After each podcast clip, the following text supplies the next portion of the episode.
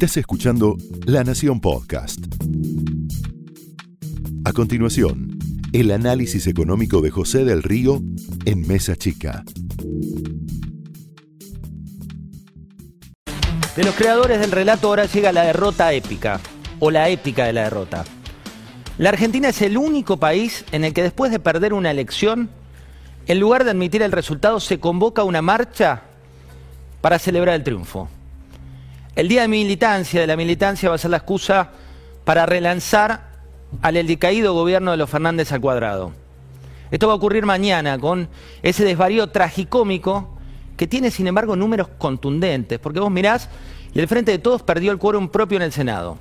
Quedó a 8,4 puntos de distancia de Juntos por el Cambio a nivel nacional. Y volvió a caer, es cierto, aunque muy ajustadamente, en lo que es la estratégica provincia de Buenos Aires. Ahí fue por casi 1,3 puntos. Hay que destacar que el propio gobernador de la provincia, Axel Kisilov, eh, se encargó de hablar de remontada, otra vez con tono triunfalista, pero hace dos años, ¿eh? Hace dos años ganaba por el 50%. Y fíjate lo que decía en estos 40 segundos el gobernador de la provincia, Axel Kisilov. Mirá.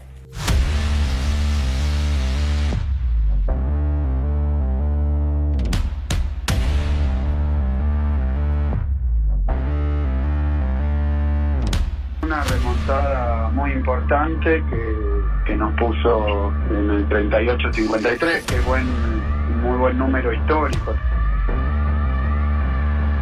Esta remontada que ha tenido el Frente de Todos tiene un poco sabor a triunfo, aunque matemáticamente no lo sea. Podríamos decir un empate en la provincia de Buenos Aires nos parece un resultado muy importante. Festejar la derrota supone no reconocerla. Pero ahora la candidata a la provincia de Buenos Aires no solo no ganó, sino que perdió siendo gobierno y dejando fundido al Banco Central con máquinas de imprimir billetes que no dan abasto y también con un respaldo casi nulo para la moneda local. El color del mapa a nivel nacional, mirá, mirá cómo migró realmente de 2019 a 2021. No es opinión, son datos de las elecciones. No es épica el relato, es realidad. No se trata de una opinión, sino de mirar estos resultados y constatar el impacto localidad por localidad. Ahora se viene la Plaza del Triunfo. Tolosa Paz dijo, ellos ganaron perdiendo, nosotros perdimos ganando.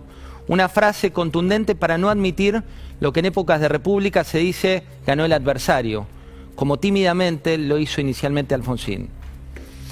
Es cierto, la política es un juego de expectativas. ¿eh? Tal vez por eso en la gestión K el INDEC había dejado de medir, el índice Big Mac de The Economist había quedado congelado, ¿te acordás? Con dos carnes, pero tres carnes aumentaban porque lo medía The Economist y había que construir esa épica del relato.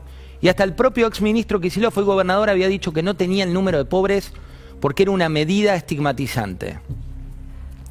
Es cierto también que la provincia esperaba más diferencia, al menos desde Juntos por el Cambio, y también que el propio Santilli había dicho pocos días antes que había que ganar al menos por un voto, pero que había que ganar. El kirchnerismo no lo dice ahora, pero quería lo mismo. Y no lo logró. Sin embargo, la portavoz habla de un empate. También ocurrió que el Senado ya no será el reinado de Cristina Fernández de Kirchner, que era una de las principales misivas que tenía la oposición cuando hacían cinco con la mano, y que en varias localidades impensadas se ratificó el resultado de las PASO. La Patagonia Rebelde, Santa Cruz, Entre Ríos, muchas sorpresas que surgieron en las PASO y se ratificaron en las elecciones definitivas. Ahora se viene la batalla propia del gobierno y también la batalla propia de la oposición. Pero más allá del relato, todos son conscientes que si no cambia el modelo de gestión corre serios riesgos el oficialismo de pasar a ser oposición. Y por eso los próximos días son claves. También lo es la gestión concreta, porque la épica de la derrota solo funciona para construir un relato. Pero la realidad es la de esta foto que estás viendo, de lo que pasa, por ejemplo, en José Cepaz, donde se habla de educación y hay colas larguísimas que revela Alejandro Horvat para tratar de obtener en tiempos de economía digital un lugar en la educación pública.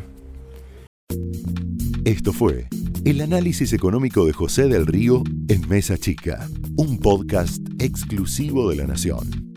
Escucha todos los programas de La Nación Podcast en www.lanacion.com.ar. Suscríbete para no perderte ningún episodio. Estamos en Spotify, Apple Podcast, Google Podcast y en tu reproductor de podcast favorito. Seguí escuchando La Nación Podcast.